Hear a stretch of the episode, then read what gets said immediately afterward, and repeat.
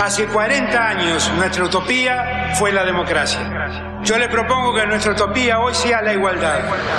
No, la Argentina hoy está a la deriva, tratando de tapar parches. Vamos a hablar clarito. Hay proscripción. La grieta famosa, que es un invento de la política para generar odio y desde ahí conseguir más votos. Vas a meter preso a Videla a todos los responsables. Estamos trabajando en armar una estrategia para enfrentar la izquierda a nivel internacional. La izquierda tiene que pelearle y la peleamos todos los días. Si vos le tenés bronca, le tenés que pelear, pelear o que tenés bronca, pero lástima a nadie. Lástima a nadie. La moneda ya está en el aire. Empieza cara o seca en FM Concepto.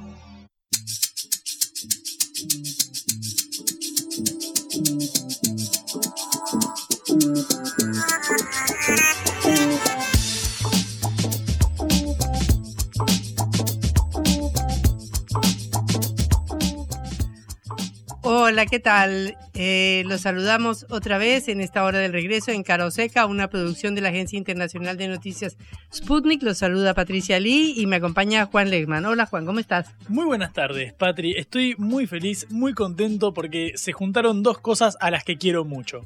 Una es Marcelo Bielsa, el emblemático director técnico argentino, y la otra es la República Oriental del Uruguay, que creo que como cualquier argentino que siento algo por el, por el hermano país de Uruguay. Es sabido que los argentinos queremos mucho más a los uruguayos de lo que los uruguayos nos quieren a nosotros y sin embargo esta, esta relación de amor-odio se mantiene. Eh, estoy muy feliz de que Bielsa haya asumido la dirección técnica de Uruguay y te confieso, Patri, ahora que estamos fuera del aire, que si en algún mundial Argentina quedara eliminada, yo hincharía por Uruguay. Claro, ahora tenemos que ir al Estadio Centenario a ver a la selección uruguaya. Por supuesto. Es un compromiso. Por supuesto, ahora estoy, ahora que ya somos campeones, Messi ya levantó la copa y demás, ahora quiero que le vaya bien al, Uruguay. Obviamente ahora sí en el sub-20 y he hincho por Argentina, por supuesto, pero viste cuando decís, tengo un pedacito de mi corazón en algún lugar, bueno, el 1% de ese corazón queda en el, hermano país. hinchar por Uruguay. Y, por, y por Marcelo Bielsa, sobre y todo. por Marcelo Bielsa. ¿Cómo estás vos, Patri?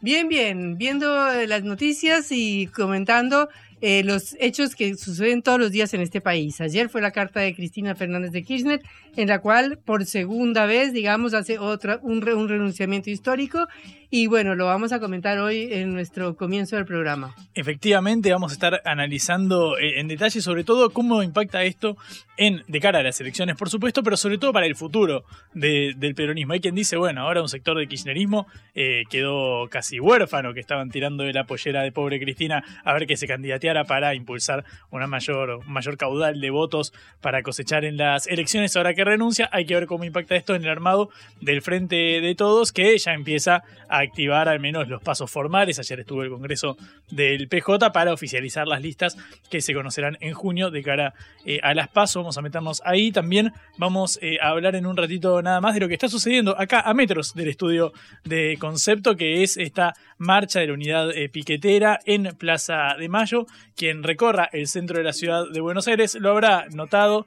desde distintos puntos del país se han concentrado estas movilizaciones que cortaron la emblemática avenida 9 de julio y ahora se acercan a la Plaza de Mayo. Mañana van a confluir con la UTEP, la Unión de Trabajadores de la Economía Popular, y promete ser una jornada asignada por las movilizaciones. Y terminaremos hablando de la muerte cruzada, el dato político de la semana en América Latina, eh, la disolución del Congreso y el llamado a nuevas elecciones en el Ecuador. De todo en Caroseca, una vez más. Empezamos nuestro programa. Cara o seca de Sputnik en concepto FM 95.5.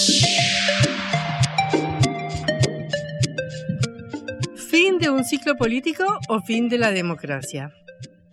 El renunciamiento histórico de Cristina Kirchner ayer con su carta al Congreso del Partido Justicialista, en realidad la segunda vez que lo dice formalmente, llegó en un momento impensado, porque en ese momento, cuando a las tarde a la tarde, más o menos alrededor de las 6 de la tarde, terminaba el Congreso del partido con todos los delegados cantando Cristina Presidenta, apareció su carta que eh, evidentemente fue un balde de agua fría para todos los que coreaban su nombre.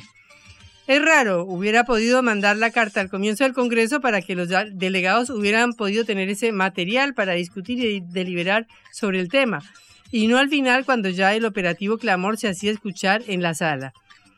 La carta de mm, la vicepresidenta tiene varias aristas. En primer lugar, es claro que cierra un siglo político, el del kirchnerismo, que este 25 de mayo cumple 20 años de llegar al poder. Primero con la presidencia de Néstor Kirchner, luego con las dos presidencias de Cristina y desde 2019 con Alberto Fernández, aunque digamos que ese es el hijo no querido. Eh, la vicepresidenta en su carta, por ejemplo, dijo que no es casual que ninguno de los dos presidentes que aceptaron el programa del FMI conserve aptitud electoral. Es decir, se desprendió completamente de su eh, figura, de su creación política, que fue Alberto Fernández. Se refería, por supuesto, a Mauricio Macri, que fue el que acordó el crédito con el FMI, y Alberto Fernández, que lo renegoció. Hagamos una salvedad, y es que la vicepresidenta nunca se opuso a la firma de la renegociación del acuerdo con el FMI adelantada por el exministro Martín Guzmán, que hablaba todos los días con ella, ni se opuso a la renegociación o a las negociaciones que viene adelantando Massa, nombre que fue propuesto por Cristina Kirchner para ocupar el Ministerio de Economía, el ministro Sergio Massa, y que le reporta, como dicen todos los diarios, directamente a ella todos los pasos que da en Estados Unidos. Pero volviendo al tema que nos ocupa, es indudable que termina un ciclo político. Eh, Néstor y Cristina son los hijos del 2001. Heredaron un país que venía de la mayor crisis de su historia con el estallido social, el default de la deuda externa por primera vez en la historia de la Argentina, el fin de la convertibilidad y un estallido brutal de la pobreza que llegó al 60% y el desempleo. Todo esto se fue mejorando eh, ya a partir del 2002, más o menos aproximadamente, y cuando asumió Néstor Kirchner en 2003, ya la expectativa era mucho mejor y le esperaba una bendición, que era los altos precios de las commodities y de las materias primas en el, mundo. De manera que eso permitió al gobierno de Néstor Kirchner tener una, una agenda muy, muy favorable, se salió del default de la deuda externa, se mejoraron los indicadores sociales, bajó la pobreza y luego cuando vino Cristina Kirchner ese ciclo continuó, pero empezó la crisis mundial de 2007-2008 y se terminó la bonanza económica. Eso ya marcó el comienzo de los problemas económicos del país, porque un Estado abrumado por las cargas sociales heredadas del 2001, con el terror de que esto volviera a suceder y con el compromiso de evitarlo, empezó a aumentar el déficit eh, y empezaron a agravarse todas las variables cuando ya se empezó el cepo, cuando empezaron a faltar los dólares porque ya no había la misma cantidad de exportaciones. Macri cortó ese ciclo en el año 2015 y obviamente que agravó toda la situación económica al permitir la salida de los capitales y el nefasto acuerdo con el FMI que volvió a poner a Argentina de rodillas frente al Fondo Internacional, frente al Fondo Monetario Internacional. Luego, eh, debido precisamente a ese eh, fracaso de Macri en mejorar la situación, en cambiar la situación, vuelve la fórmula eh, Alberto Fernández, Cristina Fernández de Kirchner, y realmente para dar una explicación o para dar una justificación de lo que pasó, no solamente tuvieron la pesada herencia del macrismo, sino la pandemia, las sanciones contra Rusia que aumentaron enormemente el costo de la energía y que el año pasado tuvieron que hacer unas importaciones tremendas, y ahora una sequía que está privando al país de 20 mil millones de dólares. Son todos datos de la realidad. Pero, sin embargo, el, la situación que no ha podido manejar este gobierno ha llevado a que el Frente de Todos haya ido perdiendo y haya ido drenando toda la votación enorme que tuvo en el 2019. Ya en el 2021 había perdido 5 millones de votos. Obviamente son elecciones distintas, pero viene de un declive muy grande y muy importante en todo el país. Eh, sin embargo, la presidenta eh, quiere diferenciarse de su presidente, la vicepresidenta quiere diferenciarse de su presidente, quiere diferenciarse de Sergio Massa, del acuerdo con el FMI, pero realmente no lo puede hacer, porque ella ha sido una parte de ese acuerdo, ella ha sido una parte, eh, la protagonista de poner estos personajes al frente del país. El otro punto de su carta, que es eh, muy importante y muy interesante, es que identifica este final de ciclo político con eh, algo que pareciera ser un final de la democracia. que cumple 40 años. Ella dice en su carta, una democracia que se perdió en lo económico, se degradó en lo social y ha comenzado a romperse en lo político e institucional. Y también identifica su salida o proscripción, como ella la llama, con el fin del peronismo. Dice que se busca impedir que el peronismo pueda participar de un proceso democrático y proscribirlo. Pero es peligroso identificar la crisis de un espacio político y del peronismo, que evidentemente la tiene, con el fin de la democracia.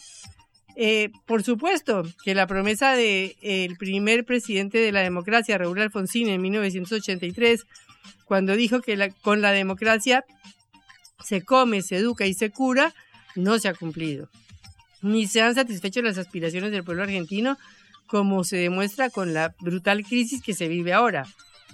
Pero es peligroso igualar el final de un proyecto político con el final de la democracia, porque esta democracia ha logrado sobrevivir a la hiperinflación de 1989, a los copamientos militares de los carapintadas en los años 80, a la convertibilidad y las privatizaciones de Carlos Menem durante el año durante la década de los 90 y al estallido del 2001. Por supuesto que hay peligros. Por ejemplo, Javier Milei, el candidato libertario, habla de cerrar el Banco Central, terminar el peso, y su candidata a vicepresidente, Claudia Villarroel, propone que los militares vuelvan a intervenir en la política interior y reivindica la dictadura. Pero este es un país que tiene una fortaleza democrática muy grande. Ha sido, creo que, el único país del mundo que metió presos a la mayoría de los militares que cometieron delitos de lesa humanidad durante la dictadura. Este, un país que en el 2001, cuando le robaron los ahorros a la clase media, estalló y dejó que pasaran cinco presidentes en el intervalo de una semana, pero hizo, provocó un, tal explosión social y tal estallido social que eh, impidió que este plan terrible que era la convertibilidad, el desempleo, la baja de salarios y todo eso continuara. Y por eso es muy difícil que esta sociedad te permita un nuevo avasallamiento de la democracia. Desde ya se abren todas las dudas, porque tenemos a un peronismo huérfano a pocas semanas del cierre de alianzas y listas y no hay candidatos claros, de lo cual hablaremos a lo largo del programa. Pero el problema es que hemos cerrado un ciclo político y así como el retiro de Mauricio Macri de la candidatura significó un hecho nuevo para la oposición de Juntos por el Cambio, el retiro de Cristina, definitivo, aparentemente, tal como parece según la carta de ayer, también cambia, eh, es un cambio, de er, un cambio de era, un cambio de época en el peronismo y tendremos que ver qué nos espera. Blanco o negro, sí o no. A favor o en contra. Sputnik para la pelota para reflexionar.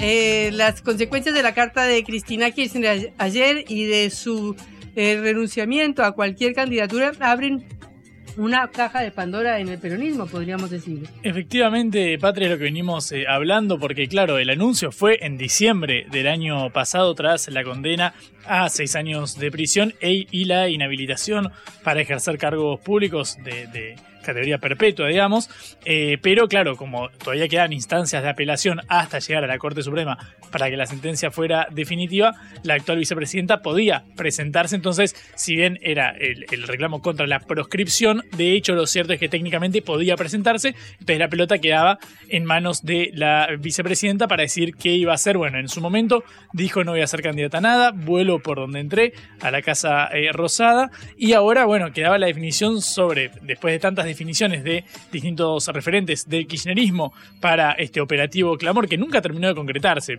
que cabe aclarar también. Bueno, ¿qué iba a pasar finalmente tras el reclamo de diversos actores del escenario frente todista de que Cristina fuera la candidata, dado que todas las encuestas le indican como la mejor posicionada para capturar ese núcleo duro que ha caracterizado al peronismo en los últimos años. Bueno, lo cierto es que Cristina ayer, ya lo sabemos, lo estuvimos tratando eh, largamente, eh, confirmó que no va a ser candidata a nada y ahora quedan, bueno, las repercusiones, qué va a pasar desde el kirchnerismo, qué va a pasar desde el peronismo para reformular la estrategia electoral teniendo como dato eh, la abstención de Cristina a participar de los comicios electorales, es decir, que el Frente de Todos va a estar sin su candidato, sin, sin el presidente Alberto Fernández, que anunció que no va a ser candidato, y sin Cristina Fernández de Kirchner, la vicepresidenta. Resta ver cómo se va a definir. ¿Va a haber paso? ¿No va a haber paso? ¿Va a haber un candidato del riñón de Cristina, Guado de Pedro, Axel Kicillof, por ejemplo, que va a salir de la, El gobernador de la provincia de Buenos Aires. eh, se saldrá de la provincia para jugar en la disputa nacional o va a buscar asegurar el territorio con una reelección? Bueno, son todos los interrogantes que se abren y de esto y más queremos hablar con Pablo Zurro, el intendente de Peguajo, que está en línea y tiene la gentileza de atendernos. Pablo, ¿cómo estás? Acá Patricia Ari Juan Lehmann te saludamos. Hola, ¿qué tal? ¿Cómo le va? ¿Cómo están? Bien, buenas tardes. Eh, lo primero que quiero preguntarte, eh, eh, Pablo, es cómo lees el anuncio de, de la, de la vicepresidenta. ¿Te lo veías venir? ¿Qué lectura haces de, la- de esta confirmación? No, cuando uno es un militante, no, Pablo, ¿estás ahí? ¿sí me escuchás? Sí, recién se te cortó. ¿Me repetías cuando vos sos un militante, dijiste? Cuando vos sos un militante, eh, vos vas siguiendo a, a- a tu, a tu líder, con sus ideales, con todo lo que haga. Bueno, eh, en realidad, eh, cuando uno es así y es fiel, eh, cualquier anuncio que haga estoy de acuerdo, porque la verdad que lo justificó muy bien, igual está proscrita y está al costado, no es un renunciamiento. Cristina sigue siendo líder, el 25 va a ser una marcha muy importante, ya va a ser una boda. Mm. Eh, vos decís que, que está proscripta, pero que no es una, una, una decisión, sin embargo, fue un anuncio el de, el de Cristina como si estuviera. No, no, no, no, yo lo, yo lo que te quiero decir que no es olvidarte de proscripto.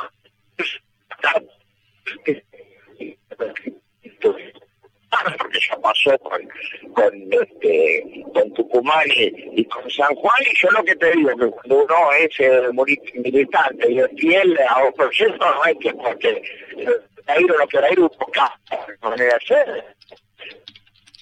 Vamos a ver cómo se va desarrollando esto, creo que el 25 va a.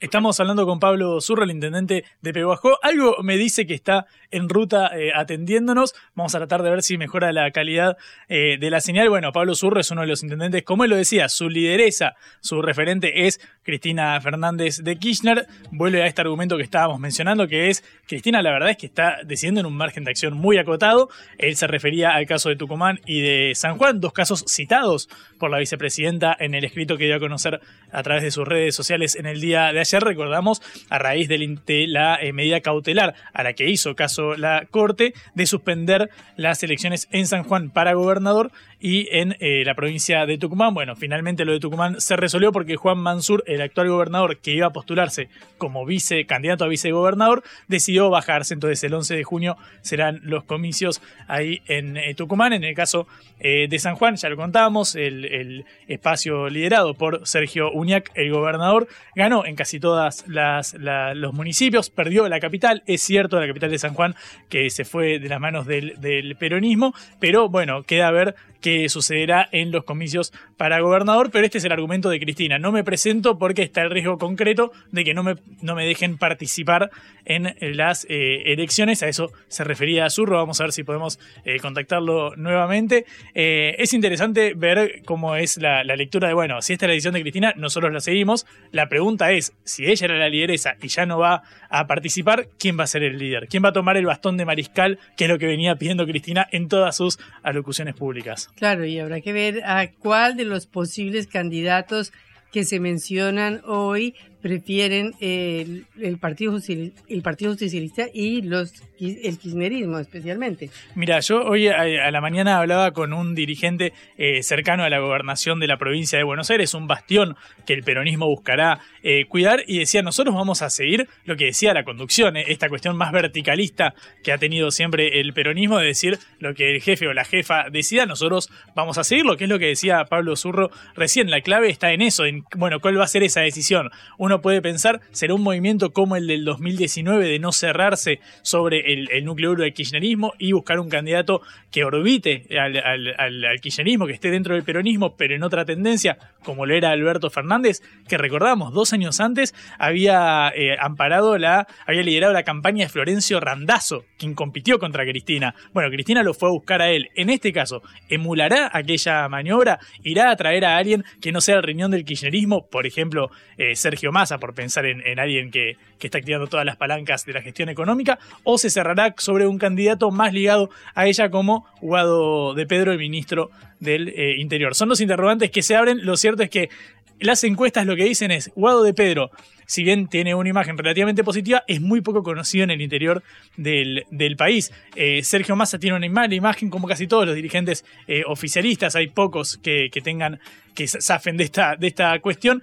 Cristina era la que mejor imagen positiva tenía dentro del eh, gobierno, pero una imagen negativa también altísima, que es el famoso tiene un piso alto por la cantidad de apoyo que recibe, tiene un techo muy, muy bajo por, bueno, toda la, imagen pública de quienes eh, se rehusan a votar a Cristina bajo cualquier eh, circunstancia. Y aparte de eso estaría Daniel Scioli, el embajador en Brasil, que ya perdió en 2015 contra Mauricio Macri, o sea, tiene una imagen de perdedor y se rumora que también podría ser Agustín Rossi el jefe de gabinete. Bueno, eh, de hecho, Daniel Scioli parecía haber sido un candidato impulsado por Alberto Fernández. Después, Scioli se saca una foto con la intendenta del municipio de Quilmes, la camporista Mayra Mendoza. Mirá si será kirchnerista, que tiene un tatuaje de Néstor Kirchner en el, en el brazo. Cuando se saque esa foto Daniel Scioli, Alberto dice, che, ¿no estará más cercano a Cristina él? Y ahí lanzó a Rossi, ahí lanza la eh, postulación del eh, jefe de gabinete, la postulación, mejor dicho, la declaración de intenciones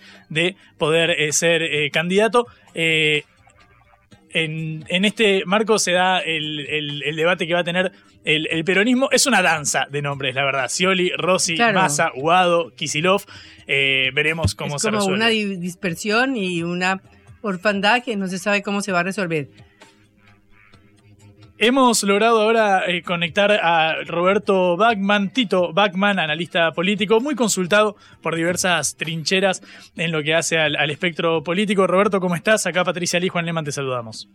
¿Qué tal? ¿Cómo están ustedes? ¿Qué tal? Muy bien. Queremos conocer tu, tu lectura siempre tan eh, interesante sobre este movimiento de Cristina. ¿Crees que termina eh, eh, constituyendo un hecho previsible. Era previsible que, se bajara porque si uno se fija es lo que viene anunciando desde el 6 de, desde el diciembre sin parar y ahora pareciera ser que hubo una especie de incipiente operativo clamor para que revirtiera la decisión y lo cierto es que no pasó. No, bueno, eh, por eso digo, bueno, lo vengo planteando esto. Cristina eh, lo, lo, lo, afirmó este, el 6 de diciembre del año pasado cuando salió la sentencia que ella ya venía planteando, estaba escrita desde el primer día que se, se sentó en el banquillo de los acusados, ¿no? Era, era parte del lawfare y lo planteó por qué, planteó este, por qué lo y, no iba a ser ningún, este, no iba a ser, eh, para ella tenía, había una prescripción, estaba todo armado para, para que se convierta en una real prescripción, aunque el momento técnicamente tenía dos instancias más, pero con, la, eh, con el Poder Judicial que, tiene la Argentina, Cristina plantea, yo no estoy segura de que esto pueda pasar.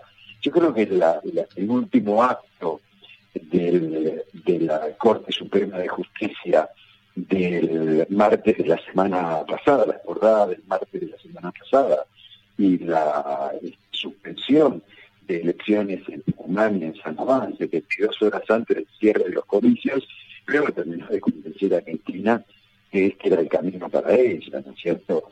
Y hizo su jugada. Fue también un mensaje bastante duro para aquellos que le seguían insistiendo. Claro, cada uno lee cada discurso, algunos decían, eh, también hace, en el año 2011 dijo no se hagan los rublos, pero los contextos eran diferentes en ese momento. Mm. Así que se dio la lógica, era una de las hipótesis, se dio la hipótesis más lógica, que tiene una candidata.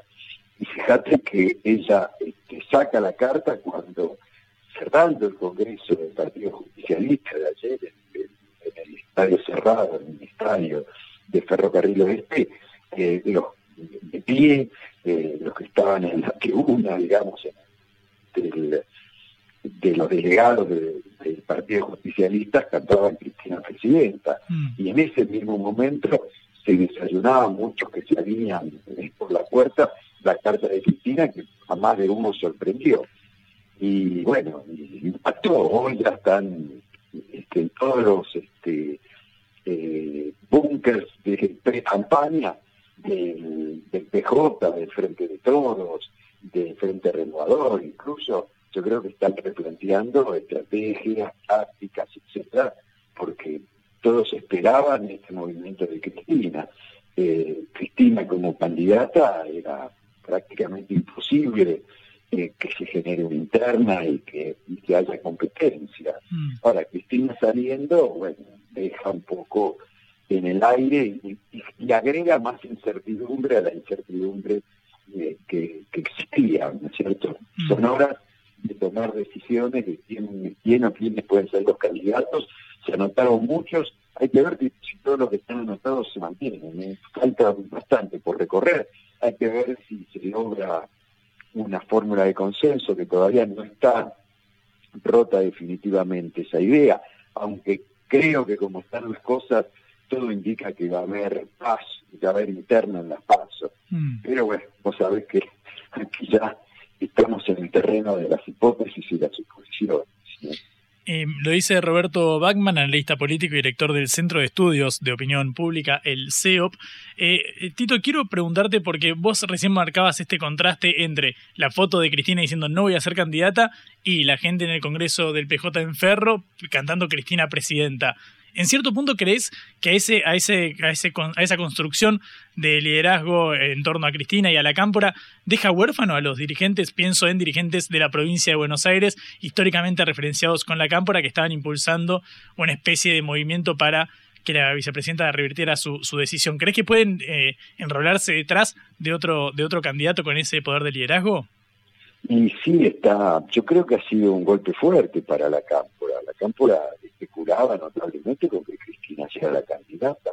Este, era para ellos una posibilidad real y, la estaban este, presionando. Más una vez este, Máximo Kirchner dijo que la madre no estaba para ser candidata en esta oportunidad. Pero había, eh, digamos, mensajes contradictorios al respecto en el cierre del Congreso de, Capital que hizo la Cámpora, eh, invitó a que había que acompañar a Cristina a la, Plata. Por eso toda la, estructura del mal llamado kirchnerismo, que sería el cristinismo, ¿cierto? El cristinismo es un fenómeno más amplio.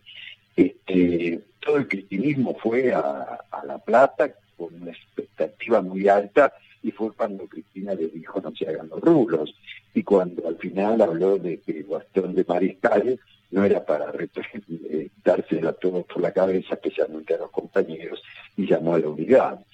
Entonces, eh, Cristina estará tratando de convencer a, este, a, su gente más cercana, es muy importante, más allá que haya interno en el paso, que haya unidad y que haya claras reglas de juego, y sí, porque el frente de todos, o el peronismo, como quiera llamarlo, tiene una obligación prácticamente electoral en este momento, si quiere ganar, es imponerse en primera vuelta, donde este, la oposición de derecha va dividida.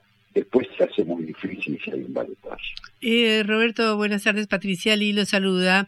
Usted se refería a la posibilidad de internas, es decir, eh, esto eh, llevaría a la posición del presidente Alberto Fernández de que efectivamente haya una primaria dentro del Frente de Todos.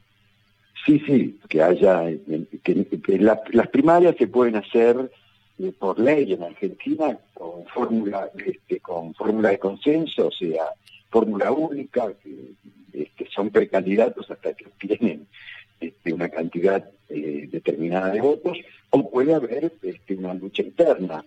Si hay lucha interna, bueno, tiene que haber una serie de normas que la dictan los propios, se dictan internamente, para ver de qué manera se dirime luego el cargo, porque si hay interna también puede haber por método 2, puede haber por mayoría minorías, no solamente se elige al candidato a presidente en esta interna, sino que también se va a elegir al, este, cómo se va a conformar la lista de, diputados eh, y, senadores en, los este, distritos más importantes.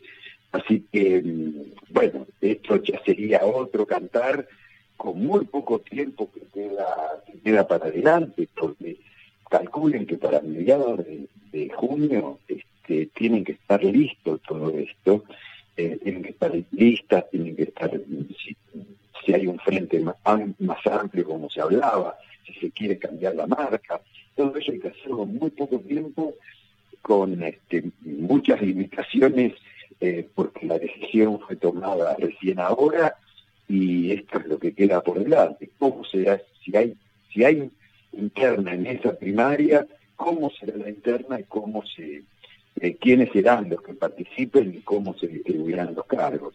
O sea que queda mucho por hacerse en muy poco tiempo. Eh, Roberto, te, abstraigo del, escenario que se abre ahora de cara a las elecciones y te pregunto por el, el rearmado institucional del, peronismo.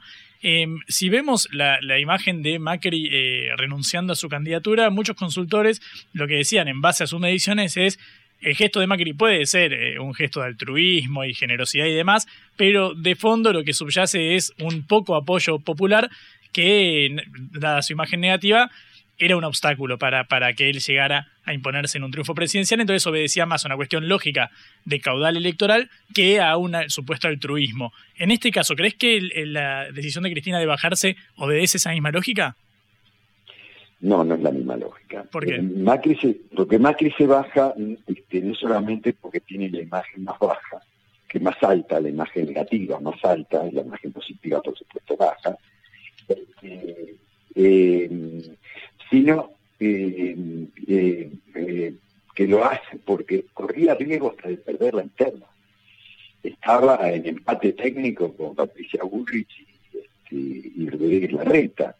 O sea, no podía arriesgarse a perder esa, interna que habiendo sido un expresidente.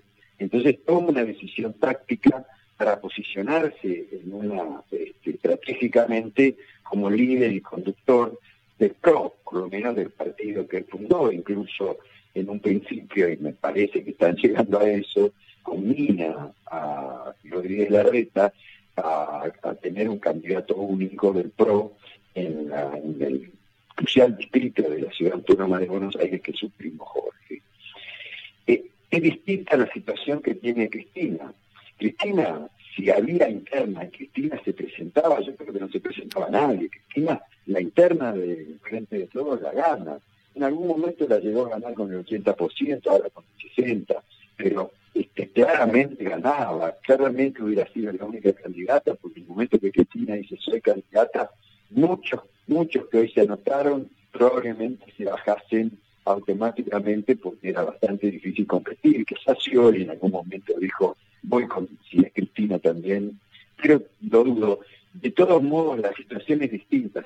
Cristina se baja por una concepción de, la situación actual del lawfare, de que la van a proscribir y que ella flaco favor puede hacer para ella misma y para, y para eh, su, espacio político, ella sigue siendo candidata en este contexto. No es un contexto para que ella sea candidata, se bajó por otro motivo, se bajó por una concepción político-ideológica diferente a Macri que se bajó para sostener su propia imagen y lograr no perder el poder dentro de su propio partido y que su, partido de esta manera pueda ganar las elecciones. Roberto, clarísimo, como siempre, muchísimas gracias por este ratito, estos minutos en Caro Seca, por tu análisis.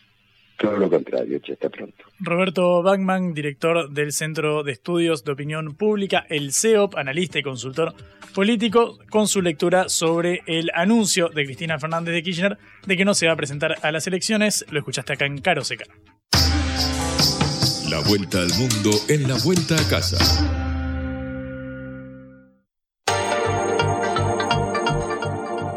El presidente Guillermo Lazo de Ecuador decretó la muerte cruzada, que le permite disolver la Asamblea Nacional y especifica que el Consejo Nacional Electoral debe convocar elecciones presidenciales y legislativas en un plazo máximo de siete días desde que la decreta. Estamos en comunicación con Andrés Araúz, que fue el ex candidato presidencial que enfrentó a Guillermo Lazo en las elecciones de 2021, ganando en la primera vuelta, pero siendo derrotado por Lazo en la segunda vuelta. Es un gusto recibirlo, Andrés. Eh, Patricia Lilo saluda desde Caro Seca. Hola Patricia, muy buenas tardes. Eh, Andrés, nos interesa mucho su mirada. Usted como un eh, participante activo de la política ecuatoriana, ¿usted cómo cree que esto puede incidir y qué va a pasar en las elecciones que se van a, eh, inevitablemente se van a convocar? Bueno, lo, lo, primero que tenemos que ver es la legalidad de este decreto, que es una disolución parlamentaria, pero en medio de un proceso de juicio político. Eh, la Constitución, si bien permite la disolución, no habla de cuando se interrumpe una acción de fiscalización como esta, entonces es probable que la Corte se pronuncie pronto. Sin embargo, reconozcamos que aquí hay un hecho consumado. El hecho que los militares hayan salido y declarado que es constitucional eh, le da un eh, sabor a golpe de Estado. Y eso eh, nos adelanta a una situación de inevitabilidad de un proceso electoral. Eh, entonces estamos eh, abocados a, a, este camino, estamos esperando que Lazo no ponga trabas al proceso electoral que se viene y asigne los recursos presupuestarios que correspondan y que sobre todo en este interim hasta que se dé el proceso de elecciones no emita leyes por decreto que atenten contra los derechos de los ecuatorianos y que de otra manera no hubiesen podido ser aprobados. Ese es el peligro, ¿no? De que ahora, precisamente con la disolución de la Asamblea Nacional, Lazo tiene las manos libres para hacer los decretos que le parezcan, siempre y cuando sean aprobados por la Corte, ¿no? Así es. Eh, la Corte Constitucional se vuelve una especie de filtro, pero es un filtro muy leve, ya que lo único que tiene que evaluar es que si son en materia económica, si son de carácter urgente eh, y si son inconstitucionales o no en sí mismo. Eh, y la verdad es que en materia económica es suficiente amplitud para que pueda interpretarse en el sentido constitucional. Ha sido el Parlamento el que ha frenado las ambiciones de implantar un modelo abiertamente neoliberal de Guillermo Lazo eh, y en ese caso el peligro es mayor porque es un banquero, es decir, su dinero depende eh, directamente de las rentas financieras que se generan en la economía. Es un banquero offshore, es decir, sus rentas dependen también del dinero que tiene eh, él en el exterior como banquero de las élites ecuatorianas y también eh, está eh, gobernando con un grupo de banqueros eh, que han estado asociados a investigaciones penales en materia de narcotráfico y lavado de dinero. Entonces, eh, hay un peligro enorme para la democracia y la convivencia ecuatoriana que ya enfrenta riesgos altos en materia de seguridad, un éxodo migratorio masivo que podría profundizarse con la implementación de un modelo eh, económico neoliberal que favorece a los narcobanqueros. Eh, Andrés, en las últimas elecciones eh, hubo un triunfo muy importante de la oposición que usted representa, en, sobre todo en Quito y en Guayaquil, en las principales ciudades del país. ¿Usted cree que esto se puede repetir hacia las elecciones?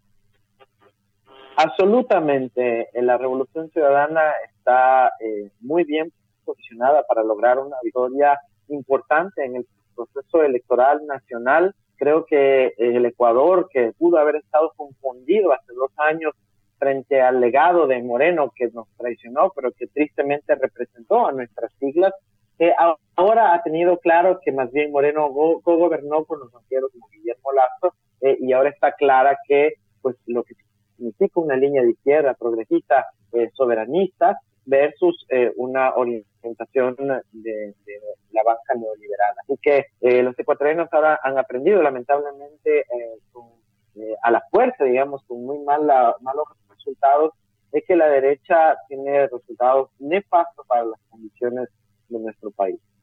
¿Y qué pasa con Pachacutic y la CONAIE? Porque la vez pasada en las elecciones hubo una clara división de los votos y por eso pudo ganar Lazo. ¿Qué podría pasar esta vez? Nosotros eh, estamos teniendo una eh, posición muy abierta de concertación, particularmente con la organización social, que es el motor eh, del brazo político de Pachacuti, que esta organización social es la CONAIE.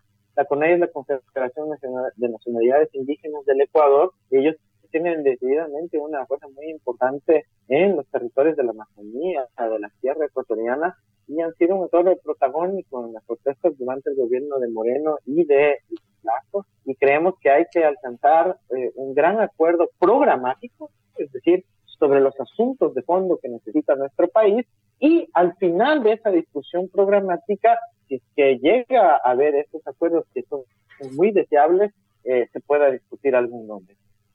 Andrés, ¿cómo le va? Buenas tardes. Mi nombre es eh, Juan Leman. Un gusto saludarlo. Saludos, Juan. Quiero, preguntarle, a raíz de, aprovechando su experiencia como, economista y sobre todo como, funcionario del gobierno de, Correa eh, y hombre del Estado de, de, ecuatoriano en ese momento, nosotros en Argentina estamos teniendo un debate eh, acerca de qué hacer con la, con la economía y un, candidato emergente, Javier Milei de la Libertad Avanza, propuso, puso sobre la mesa abiertamente la opción, la alternativa de dolarizar la economía ante el más del 100% de inflación interanual que tiene la Argentina en estos momentos. Quiero preguntarle eh, qué lectura tiene y qué, qué le diría a los argentinos eh, en torno a este, a este debate a la luz de lo que fue la experiencia de dolarización en el hermano país del Ecuador. Bueno, mira, nosotros tuvimos que entrar a la dolarización por parte de un gobierno neoliberal eh, que destruyó la moneda nacional intencionalmente, fomentando la fuga de capitales, la desregulación bancaria para abrir el camino al lavado del narcotráfico, siendo posicionados de Colombia y Perú.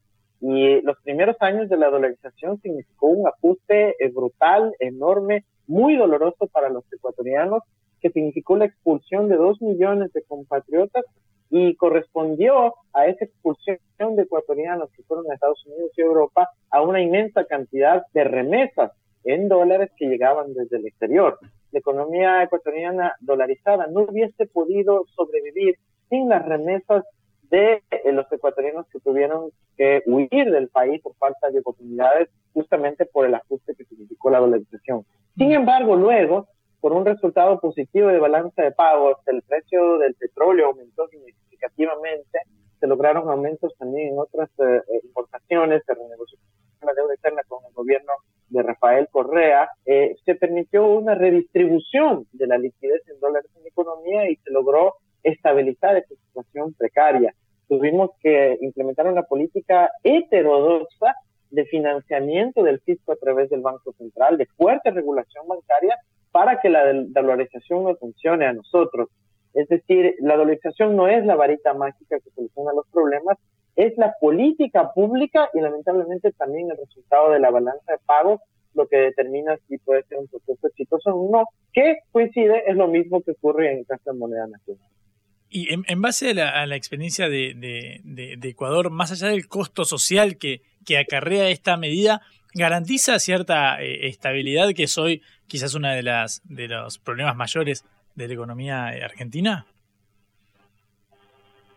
Sí, mira, en el caso de la, de la inflación eh, se demora entre un año y dos años eh, en reducir la, la inflación porque en un inicio hay un golpe de inflacionario por los, los precios eh, digamos, más pequeños, ¿no? Los precios más pequeños del fraccionario, lo que es menos de un dólar, etcétera, se ajusta hacia arriba eh, y eso eh, se demora entre uno y dos años en estabilizarse.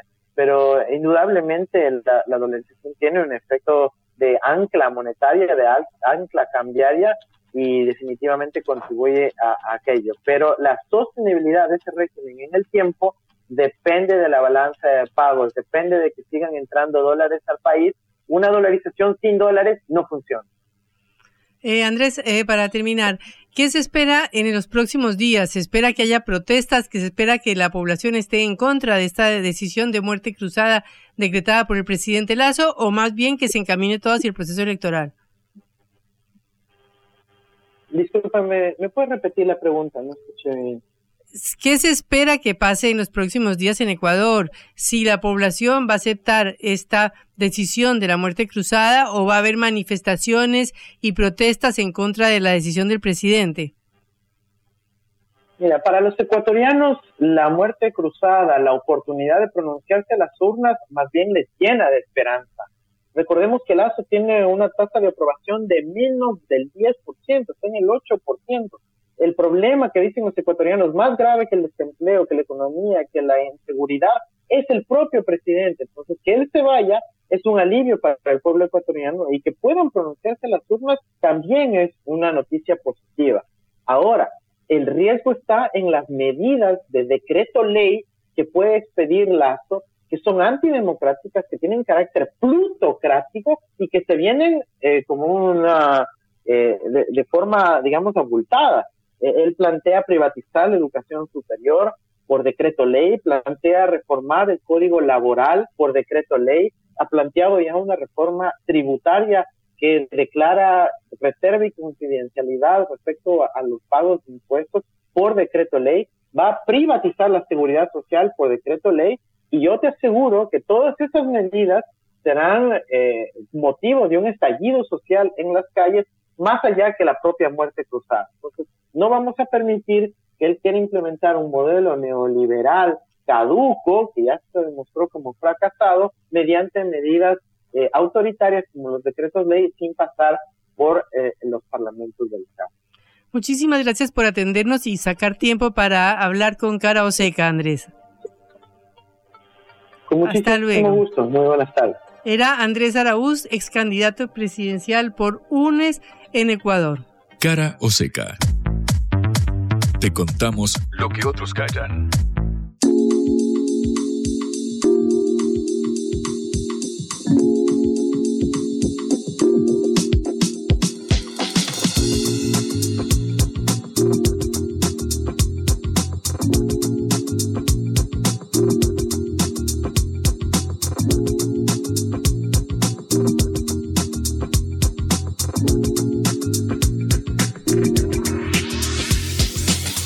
Hoy tenemos eh, una verdadera congestión en el centro de la ciudad de Buenos Aires. ¿A qué obedece, Juan? Bueno, como adelantábamos, eh, Patria, acá apenas unos metros de la radio de concepto, que estamos a unas cuadras del obelisco, nada más, eh, se está llevando a cabo la marcha federal piquetera, cuyos manifestantes arribaron a la Plaza de Mayo tras cortar el centro porteño durante muchas horas, aquí cerca de la avenida 9 de Julio. había comenzado, recordamos, el lunes en distintos puntos del país, siempre bajo la consigna de protestar contra el hambre y la pobreza en pos de mejores eh, salarios y de más puestos de trabajo. Además, eh, los dirigentes de estas agrupaciones reclaman la renuncia de la ministra de Desarrollo Social, Victoria Tolosa Paz, en la previa de lo que va a ser una jornada aún más compleja, que es la de mañana, cuando a esta marcha federal piquetera se sume la Unión de Trabajadores de la Economía Popular, un movimiento eh, social más de carácter oficialista. Recordamos, uno de los referentes del UTEP es Juan Grabois, quien eh, desde el Frente Patria Grande propuso su candidatura presidencial dentro del Frente de Todos. Bueno, como decíamos, está previsto ahora que se lleve a cabo una campe, que, que los manifestantes pongan carpas a la noche para pasar justamente eh, la, noche eh, ahí a la espera de ser recibidos por las autoridades. Recordamos cuando se unifique la protesta entre la UTEP y la marcha federal de piquetera, todos se van a concentrar frente al Ministerio de Desarrollo Social de la Nación. Recordamos, el nombre y apellido de esta protesta es Victoria Tolosa Paz, la ministra de Desarrollo Social.